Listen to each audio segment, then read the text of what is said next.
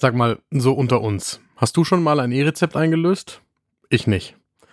Und hast du selbst eine elektronische Patientenakte? Ich auch nicht.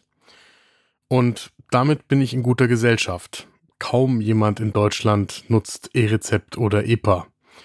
Und zwar vor allem, weil beides bisher unglaublich kompliziert wirkt. Das soll sich jetzt ändern. Eine Dosis Wissen der Podcast für Health Professionals. Und damit guten Morgen und willkommen zu Ne Dosis Wissen, dem täglichen Podcast für das Gesundheitswesen. Ne Dosis Wissen gibt's werktags ab 6 Uhr in der Früh in 10 Minuten. Ich bin Dennis Ballwieser, ich bin Arzt und Chefredakteur der Apothekenumschau. Und heute ist Freitag, der 1. September 2023.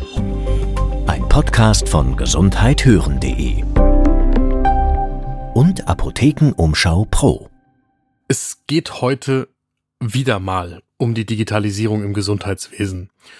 Und vielleicht tut sich jetzt tatsächlich was. Wenn ihr auch sonst die Nachrichten verfolgt, dann habt ihr in den letzten Tagen viel über die Klausur der Bundesregierung auf Schloss Meseberg gehört. Und da sind auch zwei Gesetze von der Regierung beschlossen worden. Das heißt noch nicht wahnsinnig viel die das Gesundheitswesen direkt betreffen. Einmal das Digitalgesetz und dann das Gesundheitsdatennutzungsgesetz. Die bedeuten deswegen noch nicht so wahnsinnig viel, weil das jetzt natürlich erstmal ins Parlament muss. Aber immerhin hat die Regierung sich jetzt ein Herz gefasst und gesagt, wir wollen das wirklich machen. Die beiden Entwürfe zusammen, die haben mehr als 250 Seiten und die lese ich euch jetzt natürlich nicht vor. Aber unsere Redaktion hat sich die Mühe gemacht und hat die wichtigsten Punkte herausgesucht. Und über die spreche ich jetzt bei unserem gemeinsamen ersten Kaffee des Tages. Deutschland ist, und da sind sich eigentlich alle einig, ein Entwicklungsland beim Thema Digitalisierung. In anderen Ländern, auch hier in Europa, da sind digitale Rezepte und auch Patientenakten so normal, dass da überhaupt niemand mehr drüber sprechen würde. Und die meisten, bei denen das heute so normal ist, die haben das irgendwann einfach ziemlich hart eingeführt. Wir diskutieren da hier seit mindestens 2003 drüber und seitdem hat sich nicht sonderlich viel bewegt. Es gibt mittlerweile immerhin tatsächlich die Möglichkeit, E-Rezepte einzulösen und es gab ja so ein bisschen Jubel bei den Interessierten, als man die Millionengrenze und jetzt die drei Millionen Grenze bei den E-Rezepten übersprungen hat. Man muss aber ganz ehrlich sagen, bei mehr als 500 Millionen Rezepten in Deutschland pro Jahr sind drei Millionen wirklich nur ein ganz kleiner Anfang. Immerhin sind Apotheken mittlerweile bundesweit in der Lage, E-Rezepte einzulösen, mit der elektronischen Gesundheitskarte zusammen. Aber auf der ärztlichen Seite sind immer noch nicht alle Praxen in der Lage, das zu tun, mal ganz von der Frage abgesehen, ob die Kolleginnen und Kollegen willens sind, das E-Rezept auszustellen.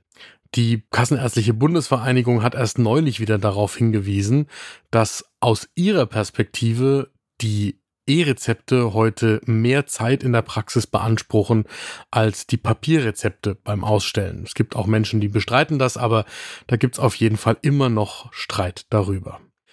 Und wenn ich mir dann die elektronische Patientenakte anschaue, dann ist das ehrlich gesagt noch schlimmer. Es gibt gerade mal 750.000 Versicherte in Deutschland, die eine EPA haben.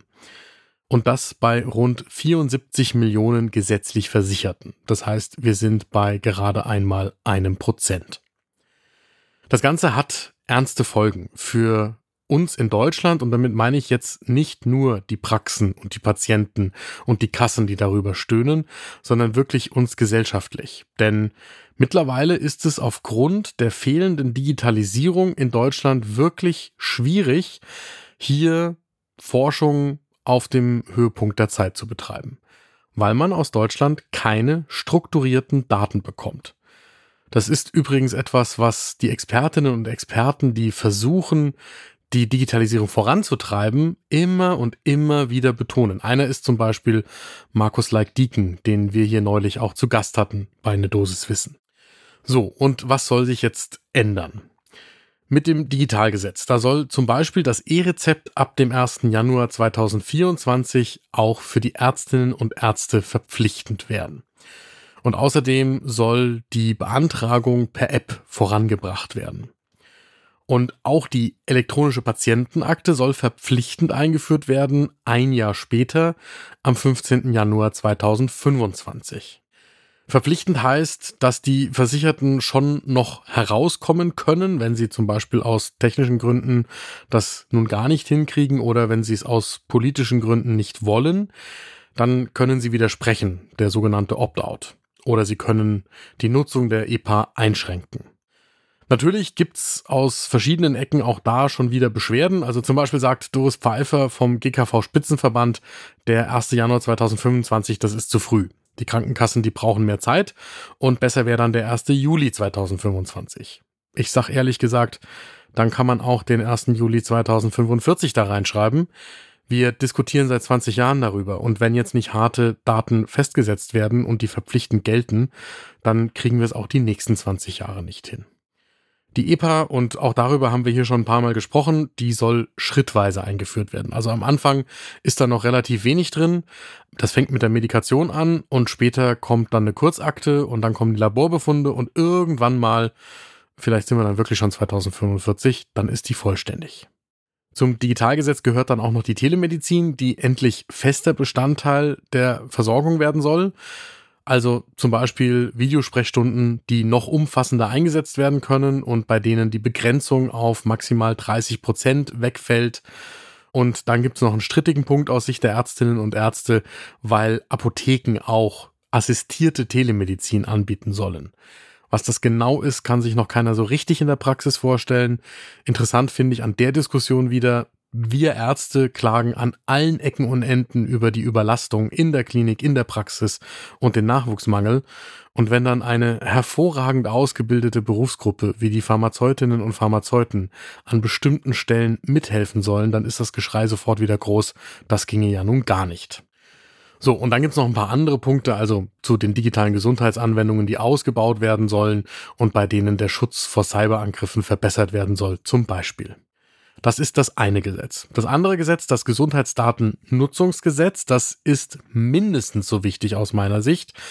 Denn da geht's genau um die strukturierten Gesundheitsdaten, die endlich für die Forschung zugänglich gemacht werden sollen. Und zwar standardmäßig. Also jeder, der Gesundheitsdaten produziert, der stellt die erstmal der Forschung zur Verfügung.